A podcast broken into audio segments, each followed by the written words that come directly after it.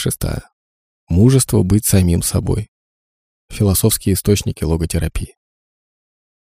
Рассмотрев в предыдущей главе принципы логотерапии, мы заглянем в их сущность и в их философские источники.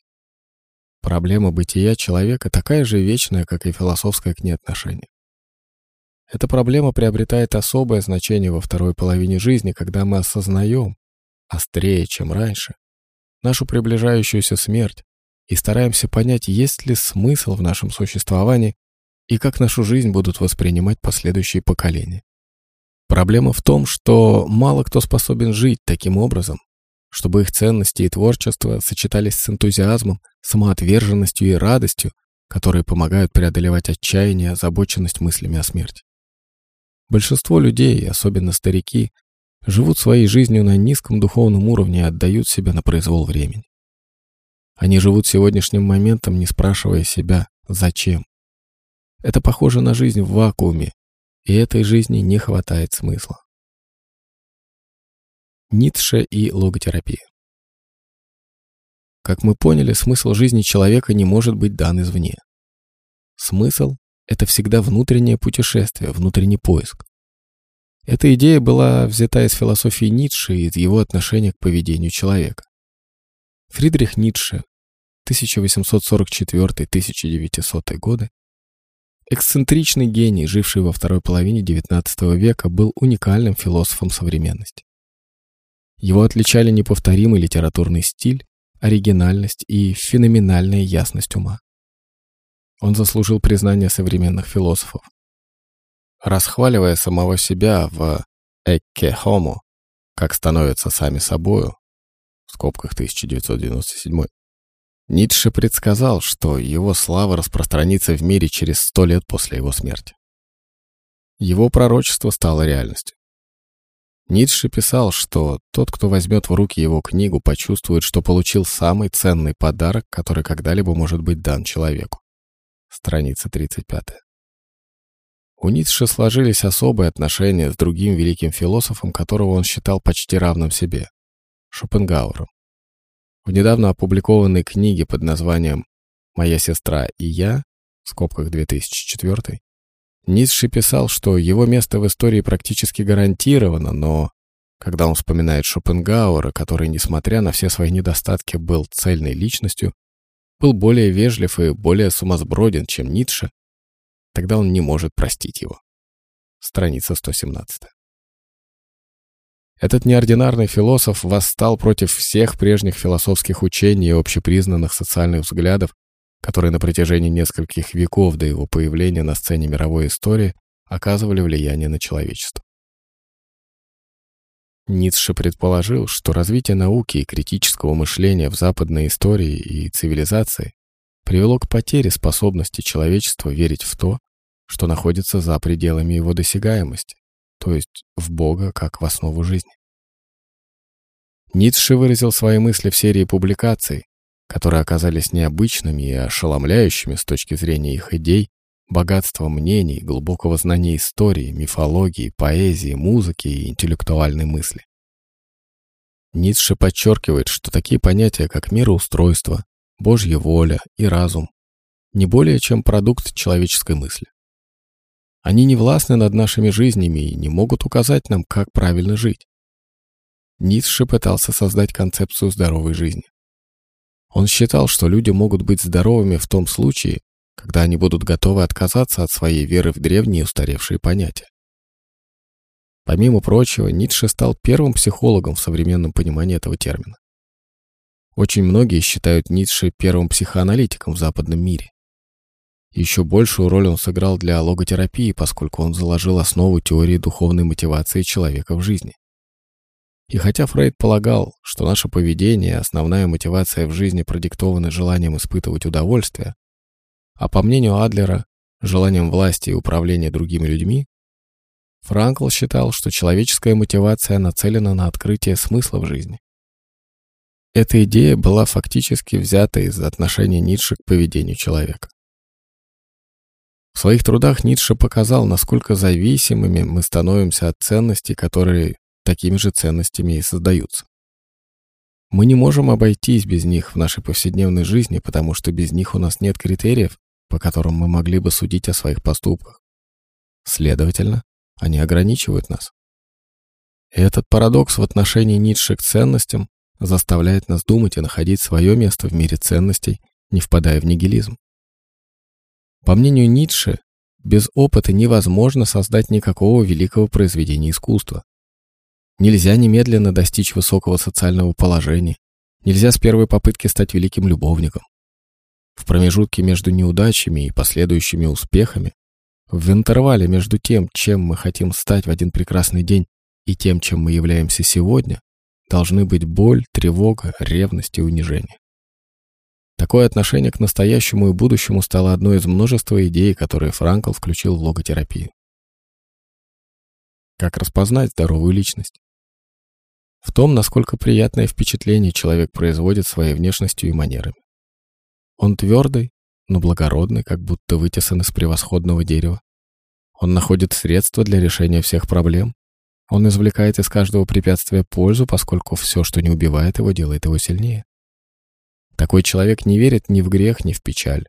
Он знает, как управлять собой и другими людьми. Знает, что надо забыть, и достаточно силен, чтобы обратить все в свою пользу. Исходя из этих изречений Ницше, мы можем догадаться, что бы он сказал по поводу обретения смысла во второй половине жизни. Свобода выбора. Философия Ницше оказала большое влияние на Франкла наряду с философами античности и эпохи Возрождения. Поэтому многие идеи этого великого философа были включены Франклом в теорию логотерапии. К примеру, его отношение к здоровью и к болезни. Ницше, так же как и Франкл, строил свою теорию, говоря жизни «да». Это не просто совпадение, что название самой знаменитой книги Франкла «Человек в поисках смысла» в скобках 1962, изначально звучало по-немецки «Trotzdem ja zum Leben sagen» в скобках 1982, что в переводе означает «несмотря ни на что сказать жизни да». В своей книге «Так говорил Заратустра» Ницше применил выражение «несмотря ни на что» для того, чтобы заявить о своем отношении к жизни. Все самые удивительные вещи на свете рождены этим, несмотря ни на что. Для Франкла это «несмотря» выражалось в безусловном принятии жизни.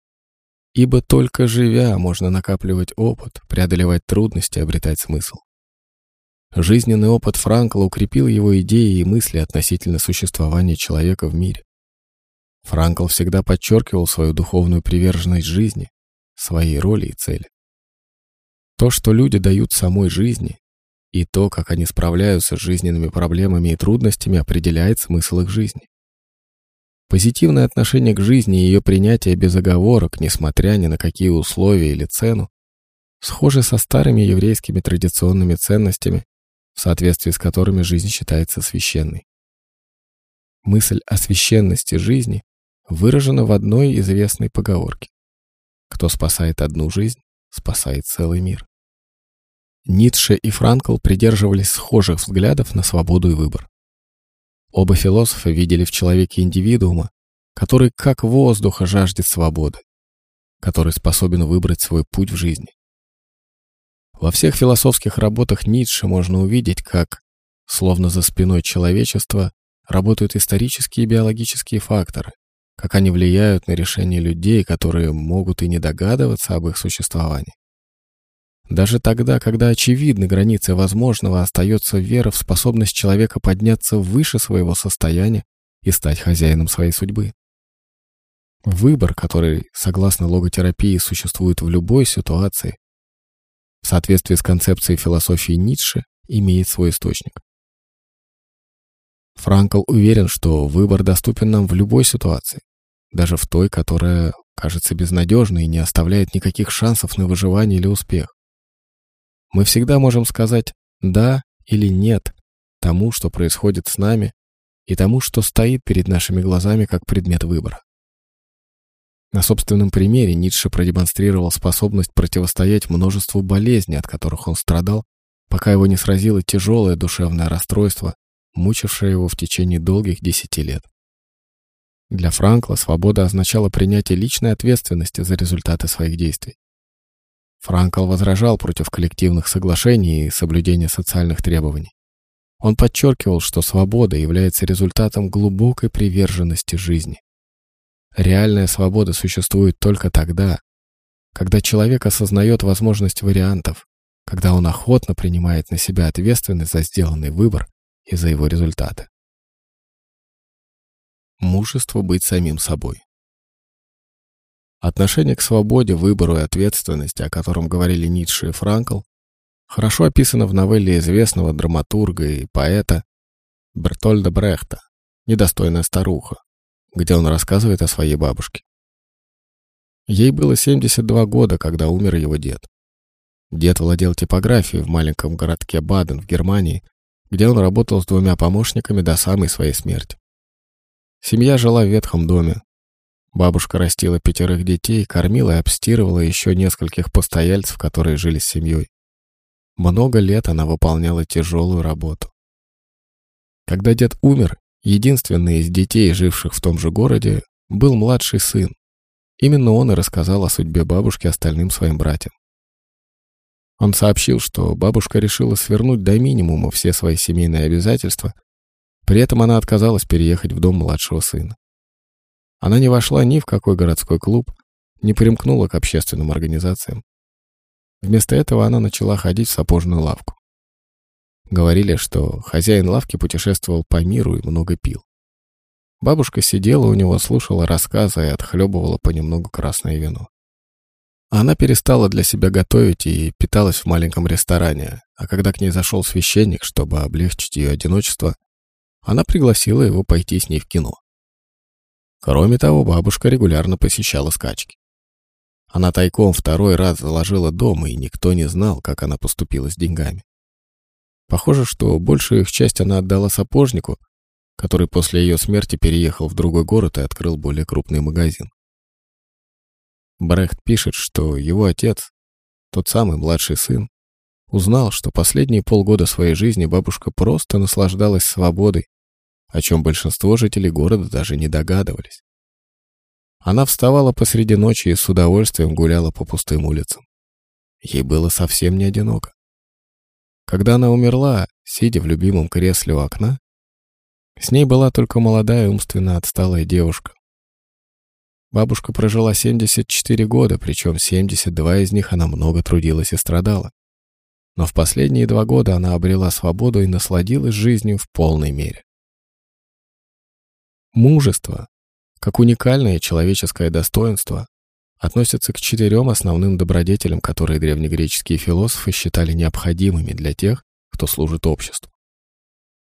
Это мужество отличается от мужества на поле боя. Оно отличается от мужества, порожденного ничем иным, как необходимостью отстаивать собственные принципы и интересы. Эта категория мужества означает полную ответственность за решения, которые человек принимает, и за поступки, который он добровольно совершает. Как Зигмунд Фрейд, которого исключили из Прусской академии наук и не разрешили преподавать в Венском университете в Австрии из-за его идей по поводу сексуального поведения человека в качестве основной жизненной мотивации, и который продолжал бесстрашно развивать свою теорию психоанализа, и как Ницше, который проявил исключительное мужество перед лицом церкви, не предав свои философские убеждения, и не сдался, несмотря на свою болезнь и финансовые трудности, так и Франкл был наделен этой уникальной способностью и добродетелью. И старому, и молодому он может служить образцом для подражания. Мужество никогда не покидало Франкла, оно находило выражение во многих сферах его жизни. Это понятие мужества в большей степени, чем любое другое философское понятие, Франкл позаимствовал у Ницше для развития логотерапии. И более того, он подтвердил его своей жизнью. Мужество Франкла проявилось рано. Еще в возрасте 16 лет, когда он опроверг утверждение учителя о том, что человек является не более чем машиной с двигателем внутреннего сгорания. Протест Франкла в связи с этим инцидентом позже стал краеугольным камнем логотерапии. Всю свою жизнь Франкл боролся с любыми попытками отнять или уменьшить чье-то человеческое достоинство, представить человека механизму, нуждающимся в ремонте, будь то в медицине или в психологии. Мужество Франкла привело к развитию отдельной теории мотивации в поведении человека, отличающейся от теории его учителей Фрейда и Адлера. Франкл восхищался ими обоими. Он находился под влиянием этих людей и научился у них многому в сфере медицины и психиатрии.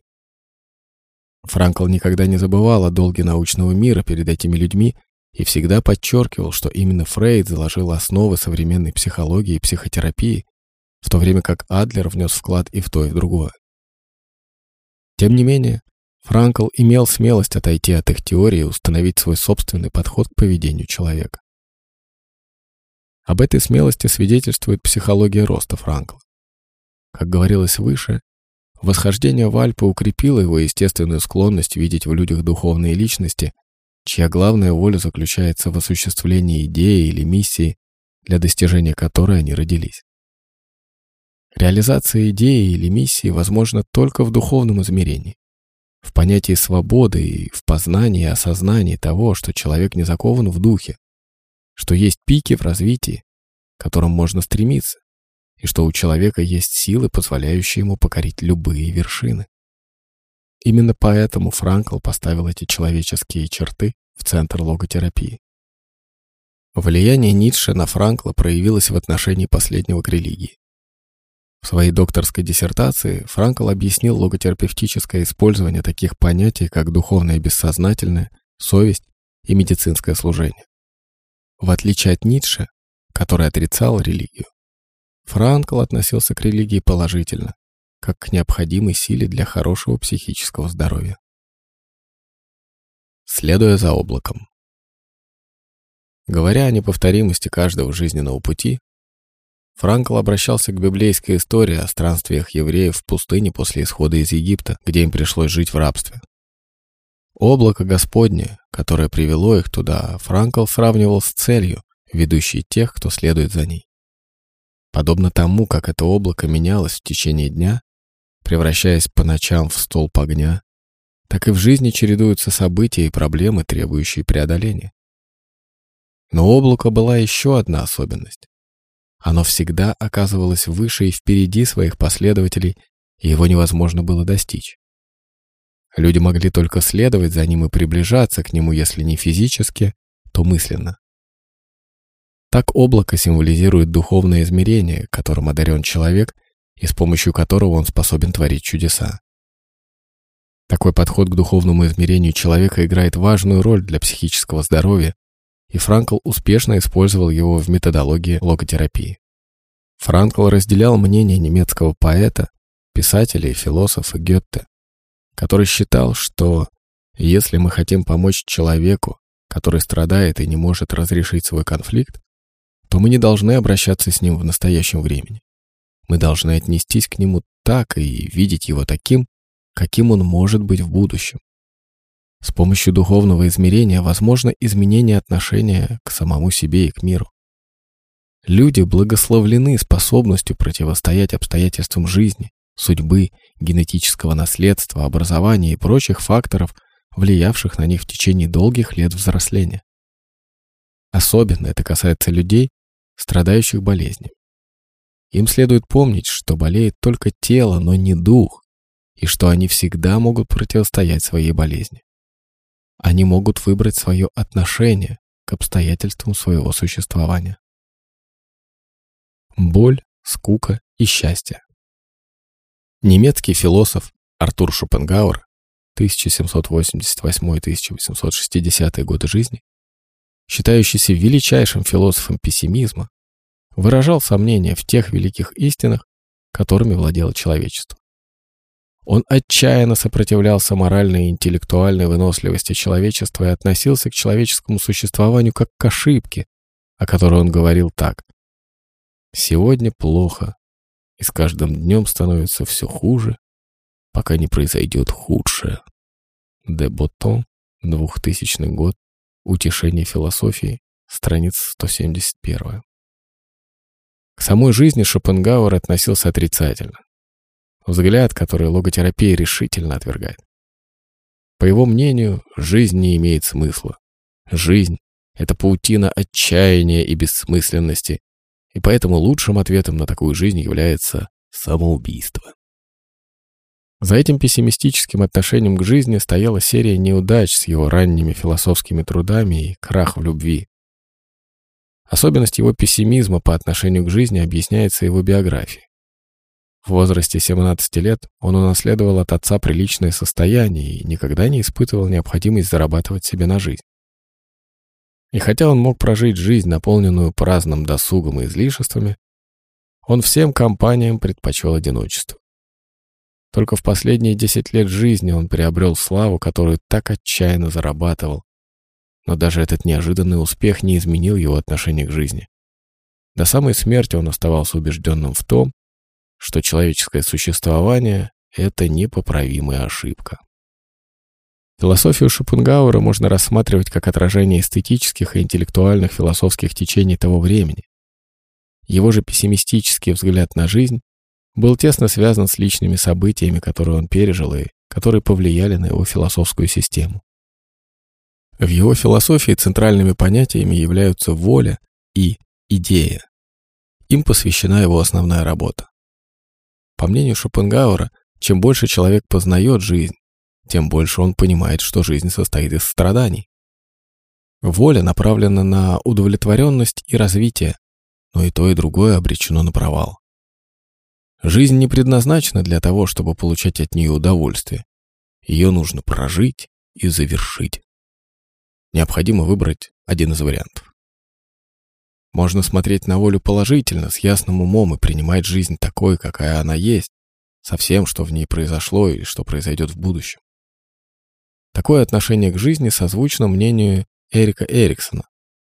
С точки зрения последней фазы жизни, то есть старости, и ее требования от нас достичь мудрости. Шопенгауэр занял свою базовую философскую позицию на раннем этапе своей жизни, и все его работы являются дальнейшими разработками тех основных, первоначальных идей.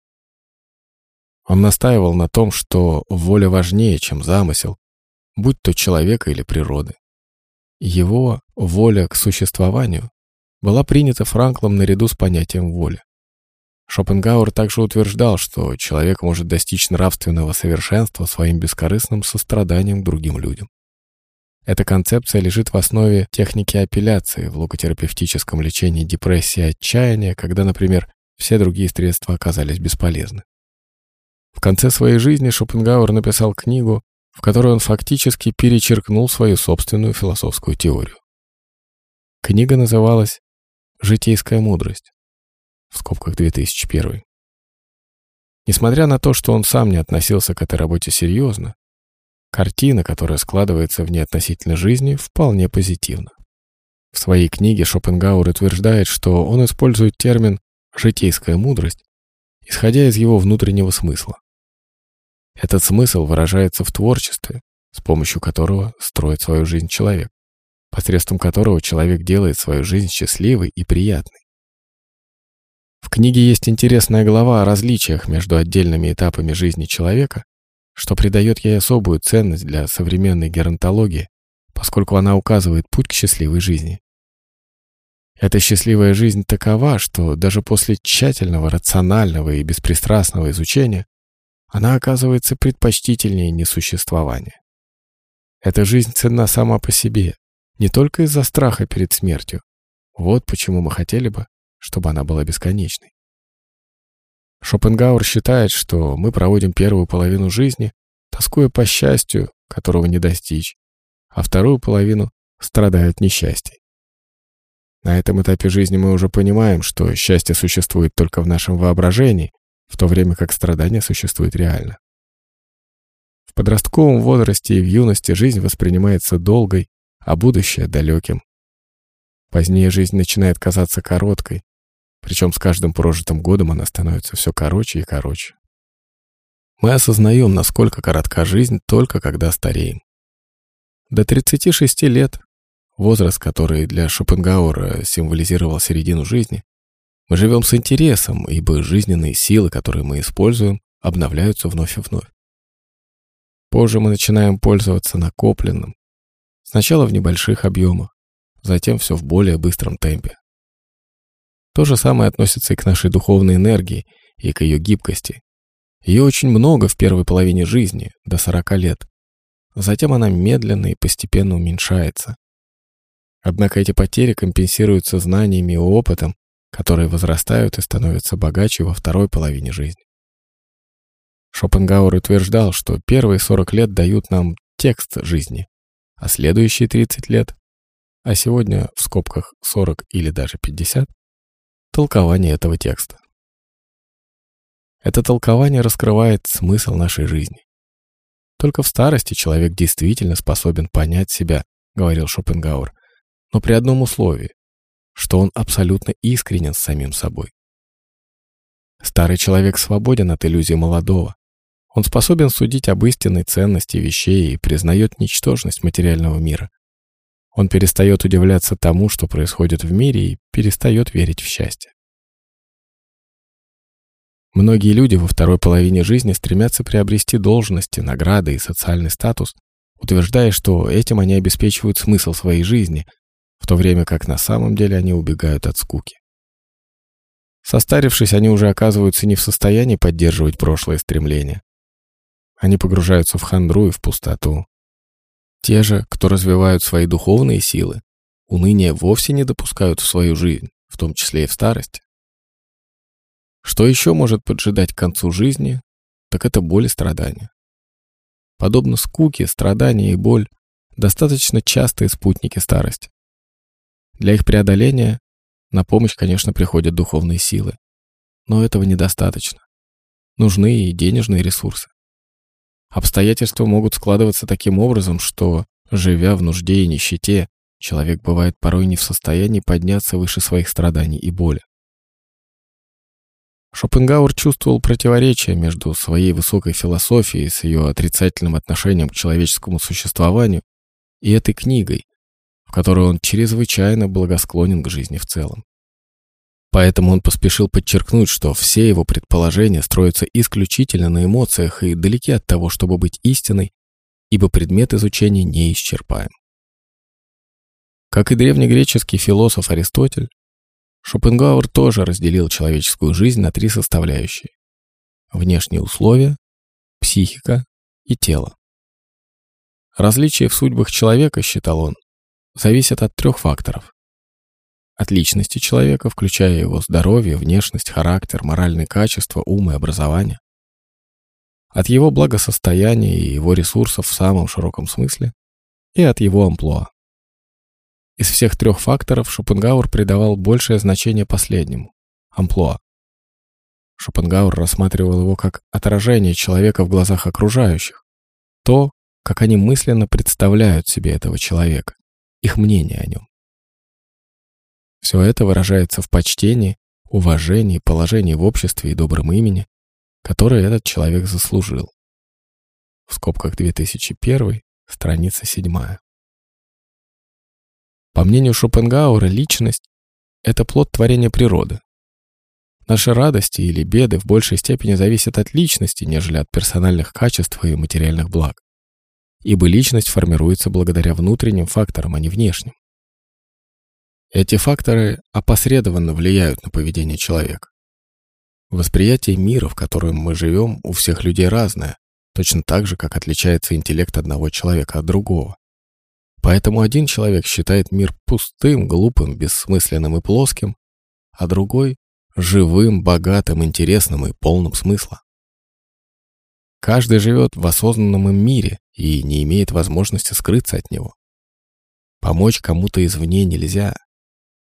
Это утверждение создает трудности для тех психотерапий, которые строятся на предположении о том, что человеку можно помочь, извлекая подсознательное содержание его разума и влияя таким образом на его сознательное поведение. Шопенгауэр считал личность самым важным фактором в жизни и с точки зрения нашего счастья, ибо личность не подвержена деформации под влиянием судьбы, и она неизменна при любых обстоятельствах. Личность нельзя похитить, поэтому ее ценность абсолютно, а не относительно, как ценность двух других упомянутых выше факторов – благосостояния и ресурсов. Только время наделено некоторой властью над силами тела и души. Однако личность — это дар природы, который остается постоянным на протяжении всей жизни. И единственное, что мы можем сделать с этим даром, использовать его для нашей наибольшей пользы. Поэтому мы должны постепенно, но упорно развивать свою личность, поддерживать ее самые благородные цели, придавать ей самое высокое значение, подбирать для нее наиболее подходящее занятие и образ жизни, которого она достойна, и воздерживаться от всего, что вредит ей. Шопенгауэр также отмечал, что у счастья человека есть два неутомимых врага – боль и скука, и что между ними существует связь. Насколько человеку удается вырваться из лап одного, настолько он приближается к другому. Наша жизнь находится в постоянном движении между этими двумя полюсами. Иногда это движение сильное, иногда слабое. С точки зрения внешнего аспекта, потребность в чем-то и отсутствие чего-то вызывают боль, в то время как изобилие и безопасность вызывают скуку.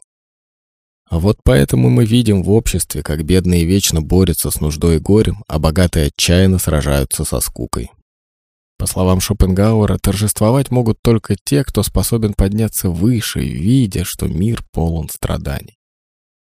Когда человек видит мир таким, какой он есть на самом деле, он учится отказываться от всех стремлений и воли. Тогда человек благословляется той благодатью, которую Шопенгауэр считал равной спасению. Франкл замечает, что скука, о которой говорит Шопенгауэр, играет важную роль. Скука — это предупреждающий звоночек. Она нужна для того, чтобы помочь нам преодолеть недостаточную активность, и увидеть бессмысленные ситуации в жизни. Как в биологии боль предупреждает нас о проблемах в организме, так и скука предупреждает о том, что в нашей психической и духовной жизни что-то не в порядке. Борьба за то, чтобы сказать жизни «да». Экзистенциализм появился на свет во время Второй мировой войны и расцвел позже, когда Европа, разрушенная войной, испытывала голод, крах традиционных семейных ценностей и морали, и когда жизнь казалась абсурдом, поскольку обнаружилось, что все предыдущие идеологии не содержат ценности и смысла. Основные вопросы, которыми задавались в то время люди, были теми же, что появляются всякий раз, когда великое бедствие нависает над обществом. Зачем выживать? Стоит ли жизнь всех этих страданий? Разве не лучше покончить жизнь самоубийством? Во второй половине жизни мы можем оказаться в подобной ситуации, когда нас, вопреки нашим желаниям, увольняют с работы, и мы лишаемся социального положения и средств к существованию. Когда наше здоровье ухудшается, самооценка понижается, и мы чувствуем себя в этом мире лишними. Я познакомился с Элизабет, ей было 52 года, в одном крупном городе на западном побережье. Она была полна страхов, что ее судьба окажется похожей на судьбу ее матери, которая годами мучилась от боли и умерла от рака молочной железы. Чтобы преодолеть свой страх, Элизабет начала изучать медицину, однако это не помогало ей справиться с тревогой. Она бросила учебу и попыталась совсем забыть об онкологии. Ей даже на некоторое время это удалось, но вышло так, что вся ее борьба оказалась напрасной. Когда она обнаружила у себя симптомы рака, она была вынуждена признать, что рак все-таки поразил ее. Обнаружив, что больна, Элизабет безмерно отчаялась. Она спрашивала себя снова и снова, зачем выживать? Зачем страдать? Есть ли надежда на выздоровление? Есть ли какое-нибудь новое лекарство для борьбы с раком? Не лучше ли умереть сейчас и избежать дополнительных страданий? Через некоторое время она начала серьезно думать о самоубийстве. И действительно, спустя несколько лет я узнал, что она трагически покончила жизнью. Случай с Элизабет не уникален. Недавно я услышал о самоубийстве 68-летнего мужчины, очень успешного в жизни, который страдал болезнью Альцгеймера. Этот человек предпочел покончить жизнь самоубийством, чтобы не стать обузой для всей семьи. Альберт Камю, писатель и философ, известный своими книгами, раскрывающими абсурдность жизни, дал положительный ответ на эти вопросы. Камю писал, что, приняв абсурдность, называемую жизнью, и осознанно стремясь к ней, человек способен преодолеть свою судьбу. В своем известном произведении «Миф о Сизифе» в скобках 1991 Камю представляет трагического и абсурдного героя. Наказанный богами, Сизиф вынужден был постоянно закатывать на вершину горы камень. Когда он почти достигал цели, камень срывался вниз, и ему приходилось трудиться снова и снова до бесконечности. Боги полагали, что такое наказание за то, что Сизиф выдал их тайну и восстал против их воли, сломит его дух, потому что нет ничего хуже, чем трудиться без надежды и пользы. Однако боги ошиблись. Дух Сизифа не был сломлен. Он одержал моральную победу. Мучения Сизифа кажутся бесчеловечными и страшными, и все же, говорит Камю, в тот момент, когда этот человек спускается с вершины горы, я вижу, как ровно и уверенно он идет к страданиям, которым нет конца. И каждый раз, когда он покидает вершину горы, он выше своей судьбы. Он тверже камня, который он катит вверх. Страница 124. Камю подчеркивает, что этот миф трагичен, поскольку герой осознает свою судьбу. Сизиф понимает свое положение и думает о нем, когда спускается с холма. В это мгновение начинается его трагедия. Несмотря на свою слепоту, он чувствует, что каждая крупица камня, каждый отблеск руды на горе составляют для него целый мир. Одной борьбы за вершину достаточно, чтобы заполнить его сердце радостью. И Сизиф кричит. «Все мои страдания, мой преклонный возраст и величие моего духа говорят о том, что все хорошо». Страница 125. Согласно теории логотерапии, борьба за достижение смысла жизни – это самая важная борьба. Так много пожилых людей перестают бороться и ждут, когда кто-нибудь другой придаст смысл их жизни. Но жизнь, не наполненная содержанием, не менее трудна, чем жизнь Сизифа. Даже если борьбу сопровождают страдания, боли, разочарования, они все же укрепляют дух. Пока человек борется, он жив эмоционально. Борясь, человек становится более зрелым, более опытным и духовно богатым. Сизиф открыл в своих страданиях смысл. Этот смысл придал ему силы вынести муки и обрести мгновение благодати. Влияние Шеллера на логотерапию. Философ Макс Шеллер, в скобках годы жизни 1874-1928, оказал большое влияние на развитие логотерапии Франкла в скобках Франкл, 1985, страница 17. Этот философ известен как один из основателей современной феноменологии. Шеллер повлиял на многих мыслителей и философов XX века, в частности на таких как Мартин Бубер, Габриэль Марсель и Людвиг Бенсвангер. Шеллер, в скобках 1973, предполагал, что между Богом, человеком и миром существует гармония. Такая гармония позволяет человеческому духу взаимодействовать с личной свободой и ответственностью. Философия Шеллера утверждает, что смысл существует в исследовании ноос, или духа на древнегреческом. И этот дух побуждает человека познавать мир ценностей. Его философия реалистична, ибо возлагает бремя ответственности на плечи самого человека и на его место в мире. Мировоззрение Шеллера было элективным. Он утверждал, что мир воспринимается людьми особым образом, субъективно, и любое деление на уровни или аспекты, биологические, психологические и духовные, которое рассматривается как научный плюрализм, ошибочно. Человек, согласно Шеллеру, в скобках 1960 это единое целое, которое неделимо, и когда мы апеллируем к одному-двум уровням или измерениям, мы игнорируем существование человека. Шеллер также считал, что человек существует во всех трех измерениях, в скобках тело, душа и дух. И поэтому он способен познать, как эти измерения функционируют вместе и создают личности и ее взаимоотношения с миром. Франкл принял этот подход Шеллера к жизни и к месту человека в мире. По мнению Шеллера, человек — это не субстанция или объект, а конкретное единство действий. Человек, по сути, одновременно является индивидом и членом общества. И с этой идеей Франкл согласился и включил ее в логотерапию. Единство трех измерений создает гармонию. Свобода и ответственность являются выражением этой гармонии. Суть человека, по словам Шеллера, заключается не в его воле, не в его мышлении, а в любви. Люди – существа любящие, и главной ценностью является идея Бога, поэтому любовь к Богу — это высшая форма любви. Говоря о духе индивида, Шеллер отмечал разницу между контролем и руководством. Дух не контролирует поступки и решения человека, но он направляет его. Дух помогает выражать намерения, выбирать и решать, во что следует вкладывать свои силы и ресурсы.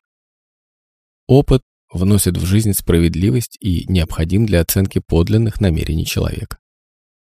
Шеллер повлиял на отношение Франкла к понятиям судьбы и предназначения. По мнению Шеллера, судьба — это данность жизни, которая слепа к ценностям и ограничивается теми событиями в нашей жизни, которые определяются нашими чертами характера. Предназначение же, напротив, это не то, что происходит с нами, а это неотъемлемая часть индивида. Различие между судьбой и предназначением у Шеллера было использовано Франклом для объяснения отношения логотерапии к предназначению, поскольку это связано с нашей способностью реагировать на происходящее в нашей жизни. Еще одна концепция, принятая Франклом из философии Шеллера, это творческое напряжение, выражение человеческого духа, которое Франкл превратил в ноэтическое или духовное напряжение. Идея построена на понимании того, что человеческий дух направляет, а не контролирует, но для созидания ему необходимо напряжение.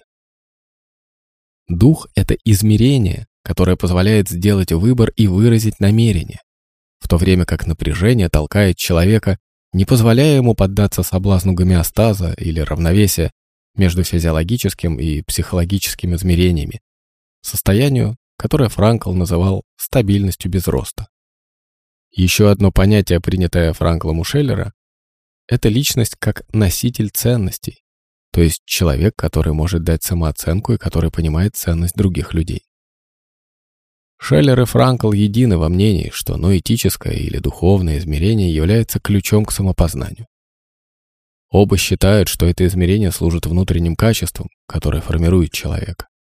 И оба убеждены, что это измерение иногда может блокироваться или игнорироваться, но оно никогда не бывает больным.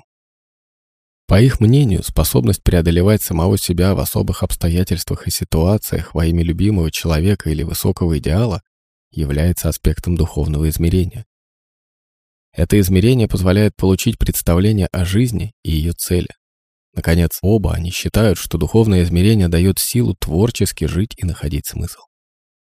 Совесть является центральной частью духовного измерения. Человек всегда свободен в выборе – слышать или игнорировать голос совести. Человек уникален, говорят Шеллер и Франкл, потому что он располагает возможностями добра и зла. Он может принять решение подняться до уровня святого или опуститься до уровня животного. Кроме того, совесть служит инструментом прогресса человечества. Способность человека превзойти самого себя – еще одна концепция, разделяемая Шеллером и Франклом. Именно благодаря самотрансценденции человек достигает как перспективы, так и направления жизни. Самотрансценденция выражается в требующей решения задачи или в любимом человеке. И то, и другое у Шеллера относится к понятию потребности любви. Шеллер считал людей не только мыслящими, но, самое главное, любящими существами. Поэтому всюду, куда бы ни притягивалось сердце человека, он находит суть и сущность вещей. Франкл добавляет, что один только поиск смысла может привести человека к осмысленной жизни. В результате этого поиска сердце человека может принять прошлое, жить ответственной жизнью в настоящем, планировать реалистично и с оптимизмом будущее. Выбор своего уникального образа жизни. Экзистенциальная философия рассматривает рождение, жизнь и смерть человека в качестве базовых событий. Они одинаковы для всех людей. Мы рождаемся, мы должны трудиться для того, чтобы жить, мы должны жить в мире с себе подобными, и мы должны умереть. Но эти основные события для каждого индивидуальны, и мы не можем их обобщать. Цель и суть жизни каждого человека не даны свыше ни Богом, ни природой.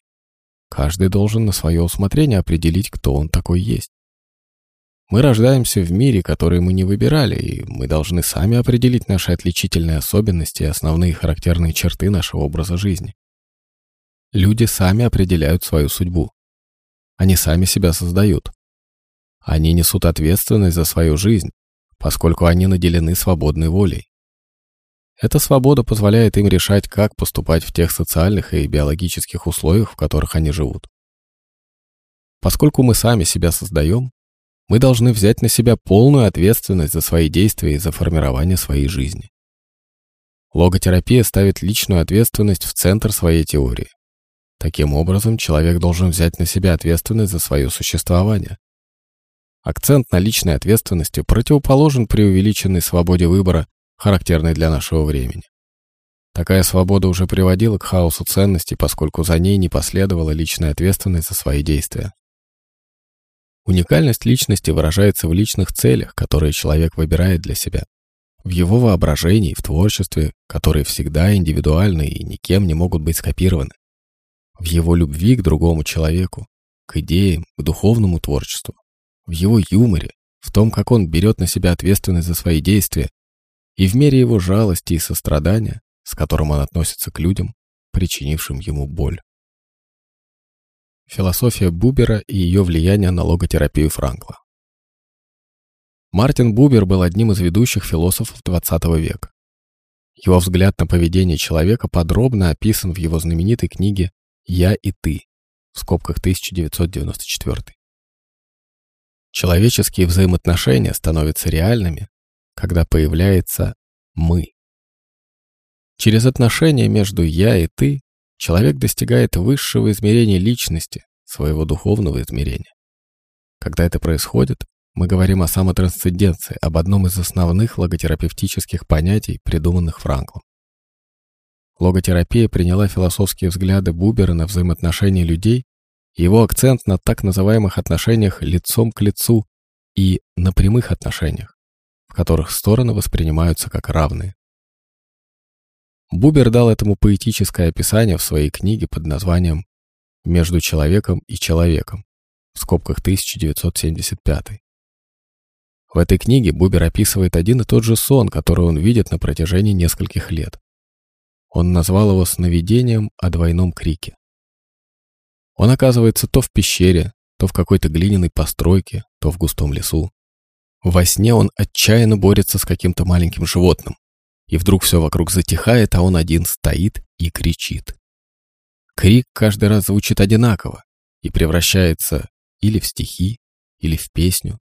И когда он заканчивается, его сердце перестает биться. Но потом откуда-то издалека до него доносится еще один крик, похожий на его собственный, и этот крик не эхо. Он возникает как длинный ряд вопросов. Каждый раз крик разный и каждый раз новый когда все смолкает. Бубер стоит пораженный осознанием того, что вот теперь это произошло. Это произошло теперь, только теперь, когда появился ответ на его крик. После того, как Бубер увидел этот сон неизменным несколько раз, у него был еще один сон, который начался как обычно, но продолжился иначе. В нем не было ответа на его крик. Бубер объясняет отсутствие ответа своим ожиданиям. До этого сна он не ждал ответа. Ответ приходил сам по себе. Теперь, когда он ждал ответа, тот задерживался. А потом что-то случилось. Он открыл все свое существо в пространство. Он открыл свое сердце для всех чувств и восприятий. А затем появился беззвучный крик. Он не пришел, он был там, его можно было почувствовать, можно было услышать. Бубер описывает, как он услышал этот крик во всем своем естестве, во всей своей сущности он был более цельным, чем когда-либо. И когда сон закончился, он чувствовал себя в большей безопасности, чем когда-либо прежде.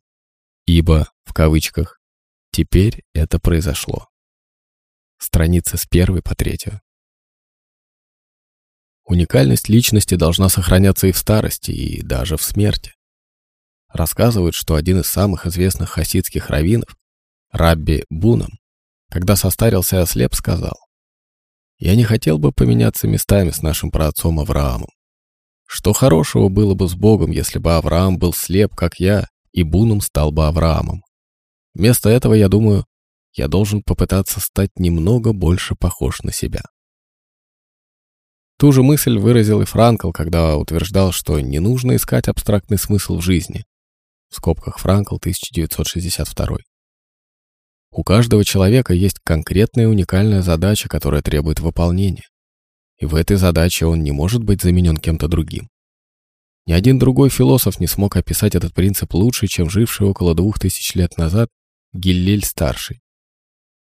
Если я не сам за себя, то кто за меня? Но если я только за себя, то зачем я? И если не теперь, то когда же? Франкл использовал это изречение Гилеля, чтобы подчеркнуть уникальность человека и его способность поднять человеческое существование на более высокий уровень.